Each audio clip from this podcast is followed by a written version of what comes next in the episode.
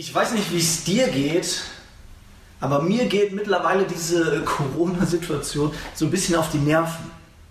Ja, ich finde es äh, persönlich vor allem super anstrengend, dass es alle drei oder alle vier Tage irgendwie eine neue Info gibt über den aktuellen Stand, wie man mit diesem Coronavirus jetzt umgeht. Ja, und ich entdecke mich, dass ich dann sehr oft google und schaue, okay, was ist gerade die aktuelle Gesetzeslage, was für Abstands- und Hygienemaßnahmen sind jetzt einzuhalten, was bedeutet das für uns als Gemeinde, was bedeutet das für mich in der Arbeit mit den Jugendlichen und mit den Teens, was darf ich als Privatperson machen und was nicht. Ich finde es sehr anstrengend, weil verschiedene Seiten, ja, Seite A berichtet das, Seite B berichtet das, Seite C was ganz anderes und dann kommt es immer noch darauf an, wie man das interpretiert. Das ist so kompliziert für mich und ich sehne mich danach, dass ein letztes Wort gesprochen wird. Ja, ich sehne mich nach dem letzten Wort in der Corona-Krise. Ja, beispielsweise Coronavirus endgültig vorbei. Oder Coronavirus, für ein Jahr gelten jetzt diese und diese Maßnahmen und dann kann ich mein Leben danach ausrichten. Ja? Das letzte Wort, danach sehne ich mich. Ein letztes Wort generell hat irgendwie eine besondere Aussagekraft. Ja? Das letzte Wort, was gesprochen wird, das gilt ganz besonders. Wir kennen das, wenn eine berühmte oder prominente Person stirbt, dann fragt man, hey, was waren die letzten Worte von dieser Person? Ja, was wollte diese Person uns kurz vor ihrem Tod noch mitgeben? Was hat sie für so wichtig gehalten, dass sie das kurz vor ihrem Tod uns noch mitgegeben hat? Und diese letzten Worte einer Person hallen dann oft über den Tod hinaus nach. Weiß nicht, ob du dir schon mal Gedanken darüber gemacht hast, was deine letzten Worte sein könnten. Vielleicht sowas wie, und sagt meiner Frau, dass ich sie liebe. Ja, oder vielleicht kennst du die letzten Worte eines Sportlehrers. Ja, was sind die letzten Worte eines Sportlehrers? Die letzten Worte eines Sportlehrers sind alle Speere zu mir. ja, das ist nur ein Spaß, aber ich hoffe, du hast gemerkt, ja, die letzten Worte sind irgendwie etwas Besonderes. Ich habe mich gefragt, was sind die letzten Worte, die Jesus gesprochen hat? Ja, Jesus ist auf diese Welt gekommen, hat hier gelebt und ist am Kreuz einen irdischen Tod gestorben. Und was waren die letzten Worte, die er gesprochen hat? Was war so wichtig, dass Jesus gedacht hat, das gebe ich den Menschen noch mit, bevor ich sterbe? Ich liebe es, dass wir die Bibel haben und dass wir darin lesen können und wir finden diese letzten Worte, die Jesus vor seinem Tod gesprochen hat in der Bibel. Und ich lade dich ein, mit mir aufzuschlagen im Johannesevangelium. Johannesevangelium Kapitel 19. Und dann lese ich mal vor die Verse 28 bis 30. Ja, die Situation, Jesus hängt schon am Kreuz, also ist schon gekreuzigt worden und jetzt passieren die Verse 28 bis 30. Jesus wusste, dass nun alles vollbracht war. Und weil sich das, was in der Schrift vorausgesagt war, bis ins Letzte erfüllt haben sollte, sagte er, ich habe Durst. Da tauchten die Soldaten einen Schwamm in ein Gefäß mit Weinessig, das dort stand, steckten ihn auf einen Ysopstängel und hielten ihn Jesus an den Mund. Nachdem er ein wenig von dem Essig genommen hatte, sagte er, es ist vollbracht. Es ist vollbracht.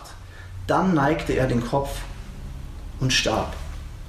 Ja, die letzten Worte, die Jesus spricht, sind diese drei Worte, es ist vollbracht. Im Griechischen ist es ein Wort. Ja? Das Neue Testament ist ja eigentlich in der griechischen Sprache verfasst und da sagt Jesus nicht, es ist vollbracht, sondern er sagt nur ein Wort, nämlich das Wort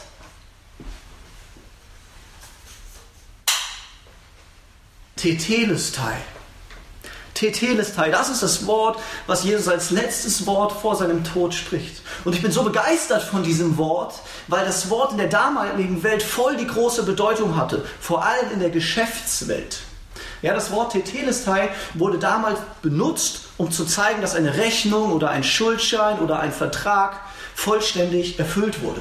Ja, Tetelestai bedeutet vollständig bezahlt. Bis ins letzte Detail ist alle Schuld getilgt, es gibt, keine, äh, es gibt kein Geld mehr, was man zurückzahlen muss, alles ist erfüllt. Ja, es gibt äh, Ausgrabungen aus der Zeit von Jesus, wo ähm, so römische Schuldscheine und römische Rechnungen gefunden wurden, entweder auf Pergament geschrieben oder auf Tontafeln eingeprägt, wo auf bezahlten Rechnungen, die vollständig bezahlt waren, dieses Wort Tetelestai drauf stand. Ja, das Wort wurde also wirklich tatsächlich benutzt, um zu zeigen, hey, es ist keine Schuld mehr da, es ist komplett bezahlt, da muss niemand mehr irgendetwas zurückzahlen. Warum ruft Jesus dieses Wort? Ja, was ist vollbracht? Was ist vollständig bezahlt? Was, wofür benutzt Jesus dieses Wort Tetelestai, um zu sagen, okay, da ist keine Schuld mehr, da ist alles bezahlt, da ist alles getilgt? Die Antwort darauf finden wir auch in der Bibel im Kolosserbrief. Im Kolosserbrief im zweiten Kapitel in Vers 14 steht, dass auf jeden Menschen, der auf dieser Welt ist, ein Schuldschein ausgestellt ist. Nämlich ein Schuldschein, der auf unseren Namen ausgestellt ist und dessen Inhalt uns anklagt, weil wir die Forderungen des Gesetzes nicht erfüllen. Ja, wusstest du das? Auf deinen Namen, auf dich ganz persönlich, ist ein Schuldschein, ein Schuldschein ausgestellt. Und auf diesem Schuldschein stehen Dinge drauf, weil du nicht die Forderungen des Gesetzes erfüllt. Du lebst nicht so, wie Gott es komplett für gut hält. Du lebst nicht so, dass Gott sagt, hey, super gemacht, ich bin damit komplett zufrieden. Ja, in meinem Leben ganz persönlich kann ich sagen, steht auf diesem Schuldschein mein Egoismus. Da steht mein, mein Neid, meine Gier, meine Eifersucht. Da stehen schlechte Gedanken, schlechte Worte, schlechte Taten, wo ich Menschen verletzt habe. Wo ich mich nicht um Gott, sondern um mich selber gedreht habe. Und auch auf deinen Namen ist ein Schuldschein ausgestellt. Und ich glaube, da stehen ganz ähnliche Dinge drauf. Und dieser Schuldschein, den habe nicht nur ich, den hast nicht nur du, nein, jeder Mensch auf der Welt läuft mit diesem Schuldschein herum. In Römer 3, in Römer 3 untersucht Paulus so, ob irgendeine Menschengruppe, irgendeine Religion irgendwie einen Vorteil hat vor Gott. So, ne? Also wenn ich ein Jude bin oder ich bin nicht ein Jude, hat das irgendwie einen Vorteil? Bin ich dann vor Gott irgendwie besser? Und dann sagt er in Römer 3, ab Vers 9, wie ist es denn nun? Sind wir als Juden den anderen Menschen gegenüber im Vorteil oder sind wir es nicht? Wir sind es ganz und gar nicht. Ich habe den Beweis erbracht, dass alle schuldig sind. Die Juden ebenso wie alle anderen Menschen und dass alle unter der Herrschaft der Sünde stehen. Genau wie es in der Schrift heißt. Keiner ist gerecht.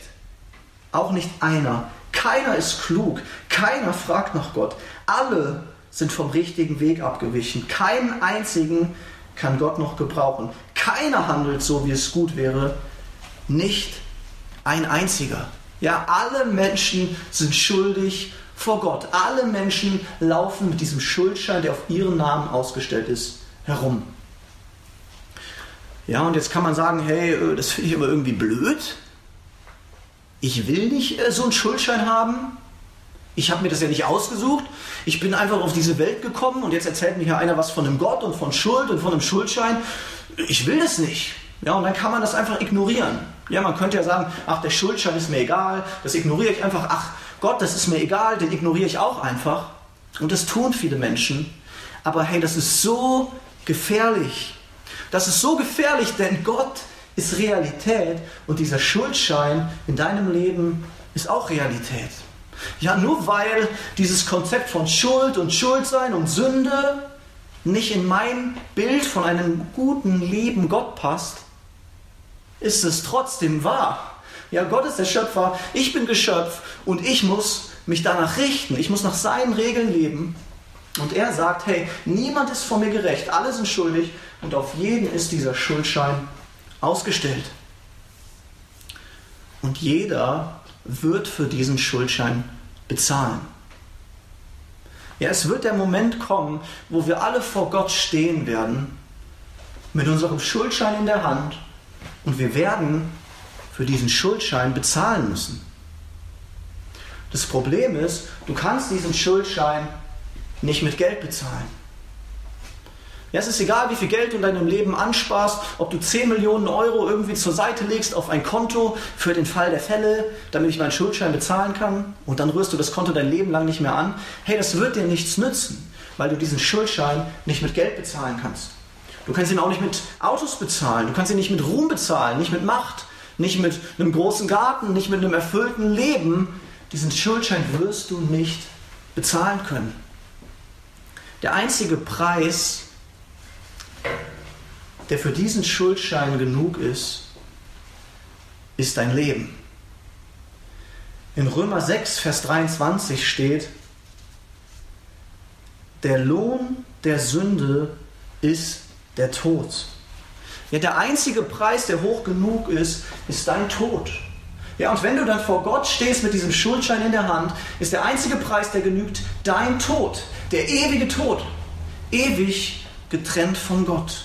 Nicht das ewige Leben bei ihm in seiner Gegenwart, nein, du bezahlst mit dem ewigen Tod in der Trennung von Gott.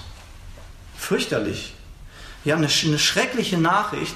Und ich glaube, jeder Mensch sollte eigentlich sich fragen, hey, wie werde ich diesen Schuldschein los? Wie kann ich das loswerden in meinem Leben? Ich will nicht im ewigen Tod sein. Ich will nicht von Gott getrennt sein. Nein, ich will in Ewigkeit mit Gott zusammen sein. Dafür sind wir Menschen ja geschaffen. Wie funktioniert das? Kolosser 2, Vers 14 habe ich eben schon vorgelesen und dieser Vers geht weiter. Kolosser 2, Vers 14. Den Schuldschein, der auf unseren Namen ausgestellt war und dessen Inhalt uns anklagte, weil wir die Forderungen des Gesetzes nicht erfüllt hatten, hat er für nicht mehr gültig erklärt. Er hat ihn ans Kreuz genagelt und damit für immer beseitigt. Ja, was für eine, was für eine krasse Nachricht. Jesus Christus, der sein Leben am Kreuz gibt, nimmt deinen Schuldschein, seine Hand und ein Nagel heftet beides ins Kreuz. Und damit erklärt Jesus diesen Schuldschein für nicht mehr gültig. Ja, er hat gezahlt, er hat vollständig gezahlt, bis ins kleinste Detail alle Schuld ausgeräumt. Und deshalb ruft er dieses Wort Tetelestai. Es ist vollbracht, es ist bezahlt. Bis ins Letzte habe ich alles bezahlt. Und er stempelt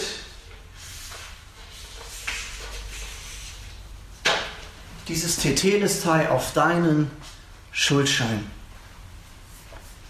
Keine Schuld mehr, keine Trennung. Bezahlt bis ins Letzte. Und wisst ihr, ich glaube, das ist so wichtig, weil wenn wir einmal vor Gott stehen, dann wird es da jemanden geben, nämlich den Teufel. Ja, die Bibel nennt den Teufel auch den Widersacher, den Ankläger, der, der versucht, uns Menschen von Gott wegzubringen. Und der wird uns anschauen und dann wird er zu Gott sagen, also Gott, schau dir mal Stefan an, ich habe hier einen Schuldschein und hier steht das und das und das, der hat äh, sich in den Mittelpunkt seines Lebens gestellt und der hat das und das und das getan. Äh, Fazit, der ist schuldig und gehört in den ewigen Tod, getrennt von dir. Und er hat recht. Ja, das Erschreckende und das Fürchterliche ist, er hat recht. Das ist den Preis, den ich zahlen muss. Aber wisst ihr, Jesus Christus ist nicht nur am Kreuz gestorben, nein, er ist auferstanden und jetzt sitzt er zu Rechten des Vaters und er tritt dort für uns ein. Und dann wird Jesus Christus kommen und wird sagen, hey, okay, zeig mir mal diesen Schuldschein, Teufel. Oh, das ist nicht die aktualisierte Version, die aktualisierte Version ist diese. Hey, es ist bezahlt worden bis ins Letzte, bis ins Kleinste. Da ist keine Schuld mehr vorhanden. Stefan hat für seine Schuld bezahlt. Und Gott wird diesen Schuldschein sehen und wird sagen, ja, das stimmt. Hier ist bezahlt worden. Stefan ist frei, Stefan ist heilig, Stefan ist ohne Schuld, tadellos und gerecht. Und dann wird er sagen, hey, komm zu mir, komm in die Ewigkeit, du bekommst das ewige Leben und darfst es hier mit mir genießen. Was für eine, was für eine riesige Botschaft ist das? Die Frage ist, wie geht das? Wie bekomme ich diesen Stempel Tetelestai? Wie wird diese Schuld aus meinem Leben weggeräumt? Vielleicht hilft dir ein Beispiel, ähm, stell dir mal ein Testament vor. Ja, wenn jemand aus deiner Familie, der sehr reich ist, ein Testament aufsetzt und sagt, okay, im Falle meines Todes erbst du 10 Millionen Euro. Das ist ja eine großartige Botschaft und wirklich viel Geld, da kann man sich ja richtig freuen. Aber jetzt liegt es an dir, bei einem Testament darfst du entscheiden, okay, möchte ich das Testament annehmen oder möchte ich es nicht annehmen? Wenn du es nicht annimmst, bekommst du keine 10 Millionen Euro, sondern irgendjemand anderes bekommt die. Wenn du es annimmst, gehört das Geld dir. Gott hat uns das Neue Testament geschenkt. Und in diesem Neuen Testament zeigt er seinen Plan, wie er mit Jesus Christus dich retten will, dich frei machen will von Schuld, wie dieses Tetelestai auch in deinem Leben gelten kann. Das Einzige, was du tun musst, ist, du musst es annehmen. Ja, wenn du es nicht annimmst, dann gilt es nicht für dein Leben. Wenn du es annimmst, dann ist alle Schuld, alle Trennung aus deinem Leben weggeräumt. Du darfst in Beziehung mit Gott leben schon jetzt und dann hast du das ewige Leben in Ewigkeit.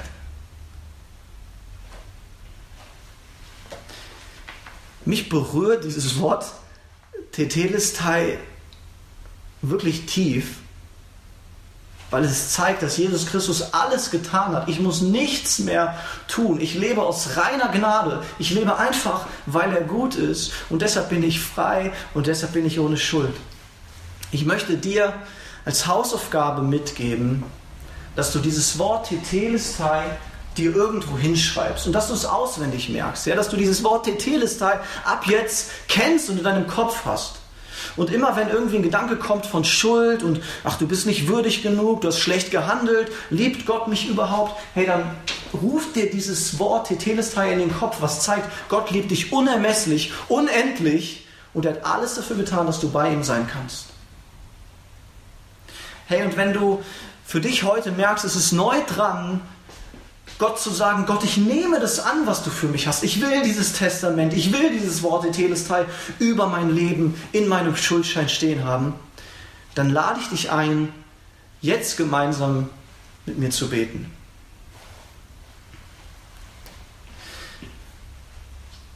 Jesus Christus, wie groß bist du?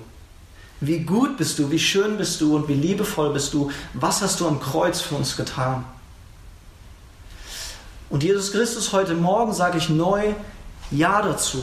Ich sage neu, ja, ich will das annehmen. Ich will dieses Wort Tetelestai, was du rufst als letztes Wort, das will ich annehmen für mein Leben. Und ich gebe dir alle meine Schuld. Ich gebe dir diesen Schuldschein.